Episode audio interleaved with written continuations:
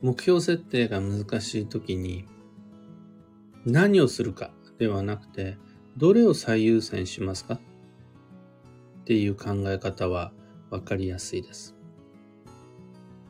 おはようございます。有限会社西企画西俊久です。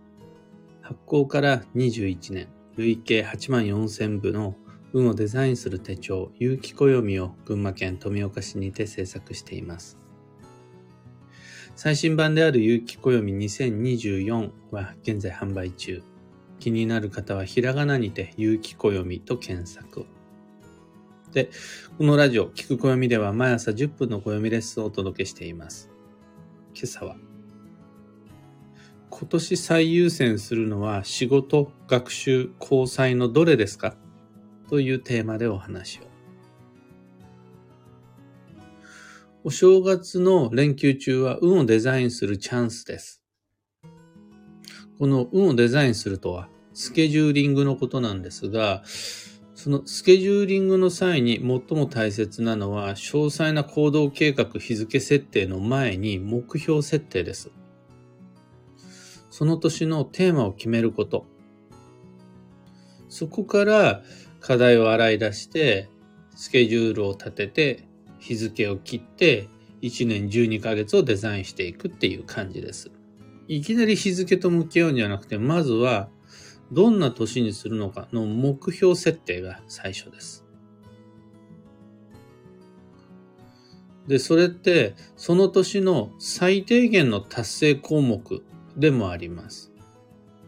いっぱいやらなくちゃならないことはあるんだけど、最低限これだけは今年やろう。ってなったら、それ今年の目標設定です。1000の課題を全部やろうは目標設定にならないです。非現実的だから。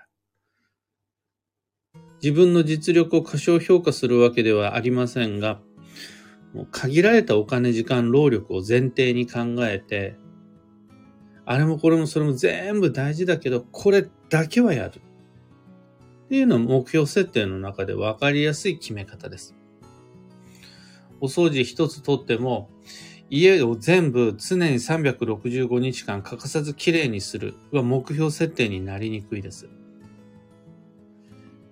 怪我したり病気にしたりすることもあるかもしれない。自分がそうならなくても自分の家族がそうなったり、仕事の方が忙しくなったり、講座が忙しくなったりすることもあるでしょ。その時に最低限家の中で、ここだけは、玄関だけはきれいにしとくとか。リビングのテーブルの上に物を置かない。これだけは絶対にやるようにする。最低限これだけは頑張ろう。これの目標設定としてわかりやすいです。で、そのためには週に1回掃除するとか、月に1回はみんなで片付けをるとか、そういう課題みたいなのが出てきて、これをじゃあ週に1回って言うけど何日ですかとか、月に1回みんなでって言うけどどのタイミングですかとか、そうやって日付を設定していくのが分かりやすい運のデザインです。で、この目標設定がすんなりいかない場合があるわけです。今年どんな年にする予定ですかって聞かれた時にさっと答えが出てくる人ばっかりじゃないわけです。それは自分の中で想像力がイメージが足りないっていうだけじゃなくて、もしくはその、怠けてるっていうだけじゃなくて、もうなんなら頑張ってる人でもそなかなか目標が出てこないっていうことがあるんですよね。だって目の前にもうすでに目標なんか作んなくてもせざるを得ない現実があったりとか、お母さんお父さんにとってみれば子育てってずっと変わることのない最重要課題じゃないですか。それが介護っていう人もいれば、経営をしなくちゃならない社長がいたり、その時に、まあ、結局経営しなくちゃならないし、結局子育てはしなくちゃならない。絶対にしなくちゃならないものが目標と言えるのかっていうと、そうでもないわけですよね。そうやってなかなか目標は何っていう目標設定が決まらない方、すんなりいかない方は、ちょっと考え方を切り替えて、やんなくちゃいけないことが山積みだけど、もしも複数のタスクでスケジュールが圧迫されて、どれにしようかなって迷った時に、どれを優先するか、あらかじめ決めておこう。ってのは、実は目標を設定したことになります。いや、あれもやるし、これもやるんですよ。でも、最優先するのはどれか。で、この考え方に従って、運をデザインしていく。1年12ヶ月365日を過ごしていく。ってなると、その結果その1年は何かしら自分が設定した何かが優先された状態になって進んでいくことになります。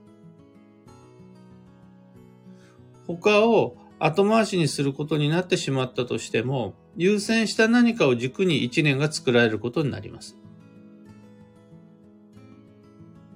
そうすると、その一年がなんとなくこう、テーマに従って、結果としてそうなっていくみたいな感じ。それっていわゆる目指す先行きの目安だし、道しるべだし、もう辞書通りの目標っていうことになります。いろいろあるけど、最優先すべきことを絶対迷う時が未来にあるから、あらかじめもう今の段階で決めておこう。そして、それを2024年、まあ、その年の自分の目標にしよう。で、考えるときに僕がしばしば利用する暦の上でのヒントが仕事交際学習っていうやつです。仕事、交際、学習。この3つの中からどれを優先して過ごすか。って決めることで割と目標がポンと出てきやすくなります。まず選択肢をざっくり3つにカテゴライズします。人生でやらなくちゃならないこと、大切なことはいろいろあるんだけれども、仕事、交際、学習、この3つが最も運に関わる。自分の未来にアプローチする上で一番影響力が強いのは仕事、交際、学習。この3つだ。これ以上は絞れない。これが全部一番大事。ただ、一番大事っていうためには、その中から優先すべき一つを決める必要があります。で、本来この暦の上での仕事交際学習という目安は、どんな年になるでしょうか？その年は仕事交際学習の中でどんな出来事が頻発するでしょうか？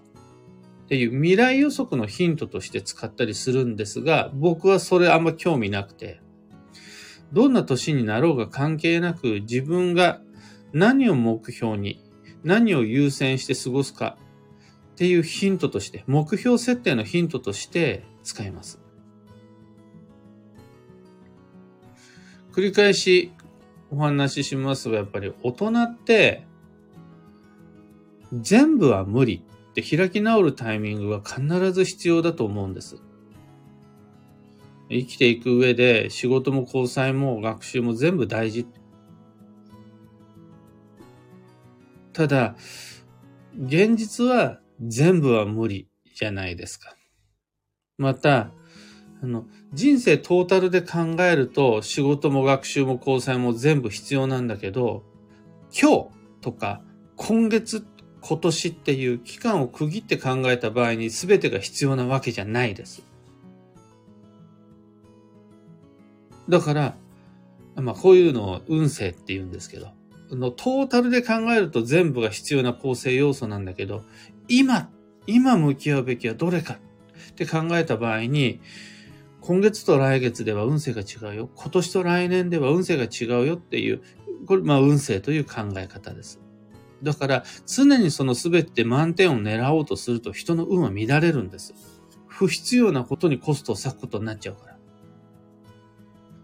そこで、限られた資本、お金、体力、時間を有効活用するために、仕事交際学習どれっていうのは決まります。ちなみに、2024年の暦では、三匹木星六白金星九死活性の方が仕事です。で、白く木星、七石金星、一泊水星の方が学習。時刻土星、豪土星、八白土星の方が交際になります。そこから先は、もうちょっと各課題を因数分解した方がいいと思います。仕事って一口に言ってもいろんな仕事があるから、どれを最優先しますか？交際って言ってもいろんな人がいるでしょう。場所もありますし、コミュニティもあります。2024年は、どの交際に最も大きなコストを割きますか？また、学習って言ってもいろんな学習があるので、ちょっとその学習の中で迷った時、いっぱいタスクがある時でもとにかくこれ。それを学習とは何ですかって考えることで、なかなか目標設定がしっくりこないんだよねっていう人も暦を用いた運のデザインの一歩目を踏み出せるようになります。今朝のお話はそんなところです。3つ告知にお付き合いください。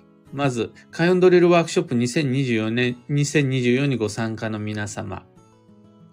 お正月休みです。運デザインしていきましょう。目標設定、とにかくまずはしていきましょう。細かい計画、全部後回し。目標さえ決まってしまえば、あとはそれをいつもとも力入れるのか、上半期と下半期でどっちに達成するようにペース配分作っていくのか、みたいなのは自然と開運ドリルを通して決まっていきます。これ、あの、僕も今からなので、まだ目標が決まってないっていう人、全然今から間に合います。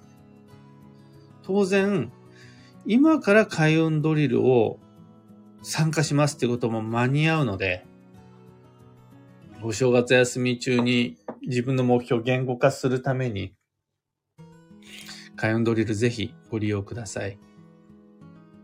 次に二つ目が、新春暦読みというイベントに関して、毎年恒例の新春イベント、今年もおかげさまで無事に開催できます。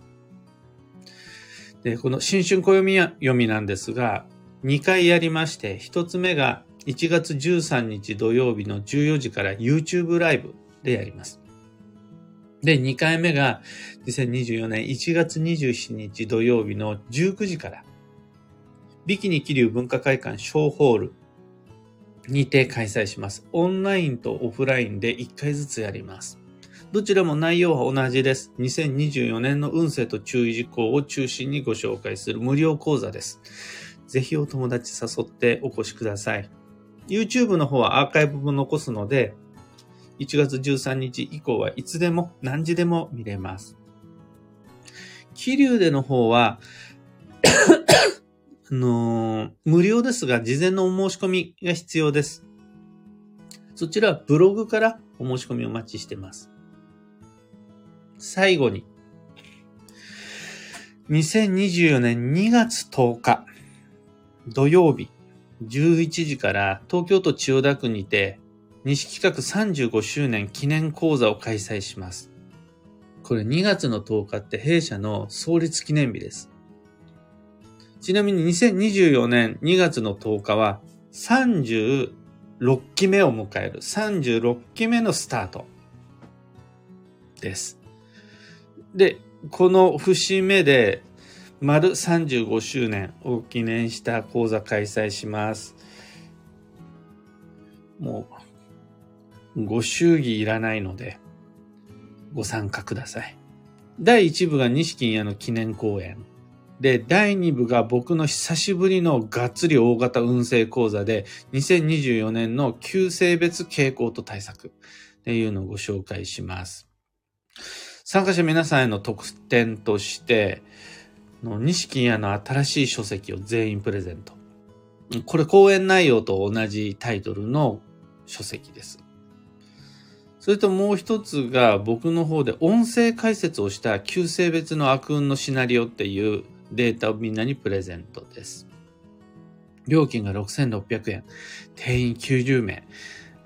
開運ドリルも新春暦読みも35周年記念講座も詳細と申し込みやこの配信の放送内容欄にリンク貼り付けておきます。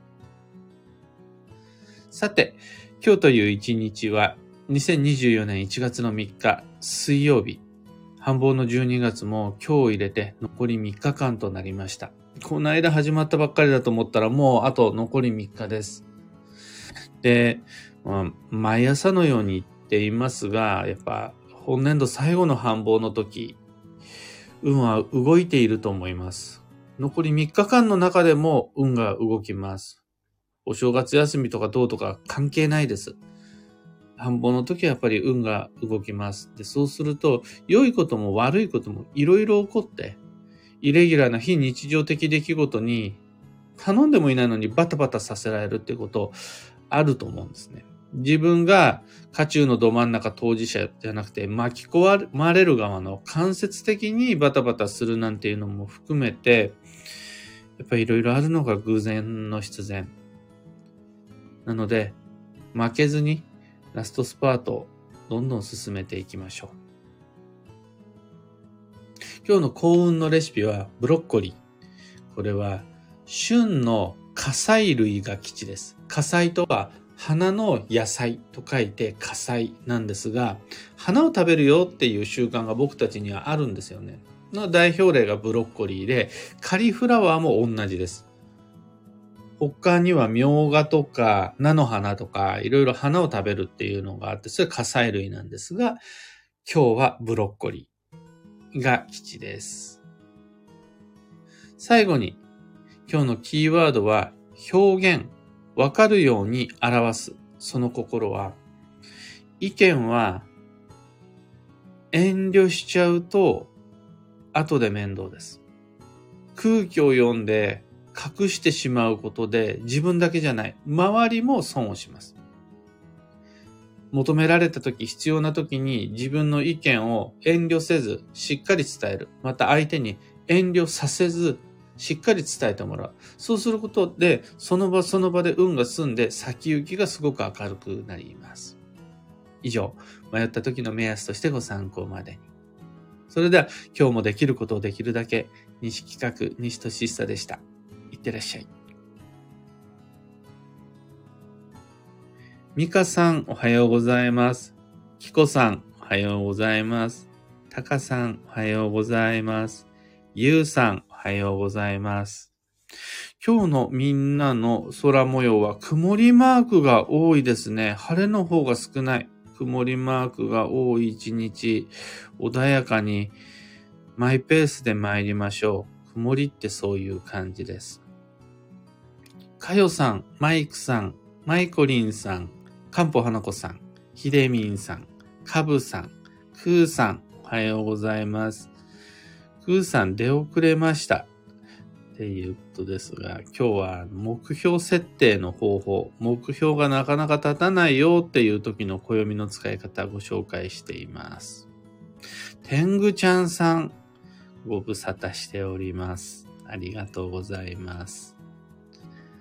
と、メグさん、目標設定、私も今からです。というか、今まではうっすらぼんやりしていたのですが、えー、今朝の配信を聞きながらハッとしました。2023年の学習優先のノリのまま行くとこだったと。2024年度、私は交際優先ということが今分かったので、目の前が少し開けた気がします。目標設定楽しみます。とのこと。これね、大事なのが、その、学習、調べること、学ぶこと、いろいろなことを知ろうとすること、教わること、教えること、もう、大事じゃないですか。そんなことは大事じゃないって言ってるわけじゃないんですよね。とにかく僕たち大人は単純に年を追うごとに体力が少なくなっていく。にもかかわらず、やらなくちゃならないことは増えていく。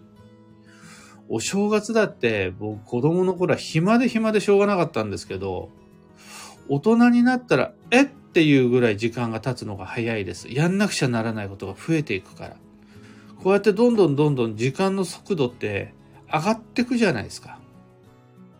これがね、80、90過ぎればまたどんどんどんどんゆっくりになっていくのかもしれないですが、50代、60代、70代と、年を重ねていくごとに僕たちのお金と時間と労力はどんどんどんどん限られていって、にもかかわらずタスクは増えていく。これも全員共通の人生だと思うんですね。間違いなく現実ってなった時に、じゃあ目標設定って何かっていうと、聞こえのいいワードを並べることじゃなくて、僕たちの目の前にはやんなくちゃならないことがいっぱいあって、来年を迎えたら絶対全部は無理。どれにするのという選択の場面が出てくる。必ず出てくる。その時に全部ができるんだったら目標設定なんかいらないよっつう話で。全部無理なんでしょ？でも全部大切なんでしょ？その時に最優先するのはどれですかって決めとかないと、その場合が来てから考えるんじゃロスが多いよ。無駄になるよ。そうでなくても、お金も時間も足んない中で、そこに時間かけちゃうのって、現場じゃないよねっていう話で。そうすると、仕事学習交際の中でどれを最優先しますかってあらかじめそれだけでも決めておくことができれば来年になってからの迷いが多分1回2回じゃないです。10回100回のレベルで減らせるんで。で、これはあの、最優先したものだけをやるじゃないんですよね。それを終わらせたら2番目にやること、3番目にやることがある、あるよね。順番をつけるだけで、捨てることじゃないよねっていうのはもうご理解いただけると思うので、これで目標設定すれば、全然うんしっくりくることが出ないんだよねって人もしっくり来ようが来まいが全部無理っていう現実は決まってんだから今腹くくって決めろやっていうことができるはずなので今の時点で目標がないよっていう人にはおすすめです。一泊水星、四力木星、七石金星の方は学習、時刻土星、合土星、八白土星が交際、三匹木星、六白金星、九死火星が仕事です。ちなみに僕があの、初日の出を目の前にして、最終的に使ったのが、この仕事交際学習って目安なんですが、今年の初日の出は例年よりも縁起がいい。元日がめっちゃ吉日だったから。だからもう初日の出に今年の目標を誓おうって思ったんですが、その後に及んでやっぱ迷ったんですよね。んでもどれにしようかな、いろいろあるけどどれにしようかなってなった時に、仕事。六白金星の自分は仕事と思ったんで、あの、誓ったのが、新規事業開発、あと新規顧客獲得、それと新商品の開発ですね。この三つは、よし、やろうって思って、えー、元日、あ、決まっちゃった 自分の目標っていう感じでした。それはやっぱり仕事優先ってなった時にその3つが出てくる感じです。アルココさん、おはようございます。メグさん、すごくよくわかりました。とのこと、ありがとうございます。というわけで、今朝の配信ここまで。今日もマイペースに運をデザインして参りましょう。僕も行ってきます。天狗ちゃん、ハートプレゼントありがとうございます。ハートのプレゼント、皆様、お正月、ぜひいつでもお待ちしております。それではありがとうございました。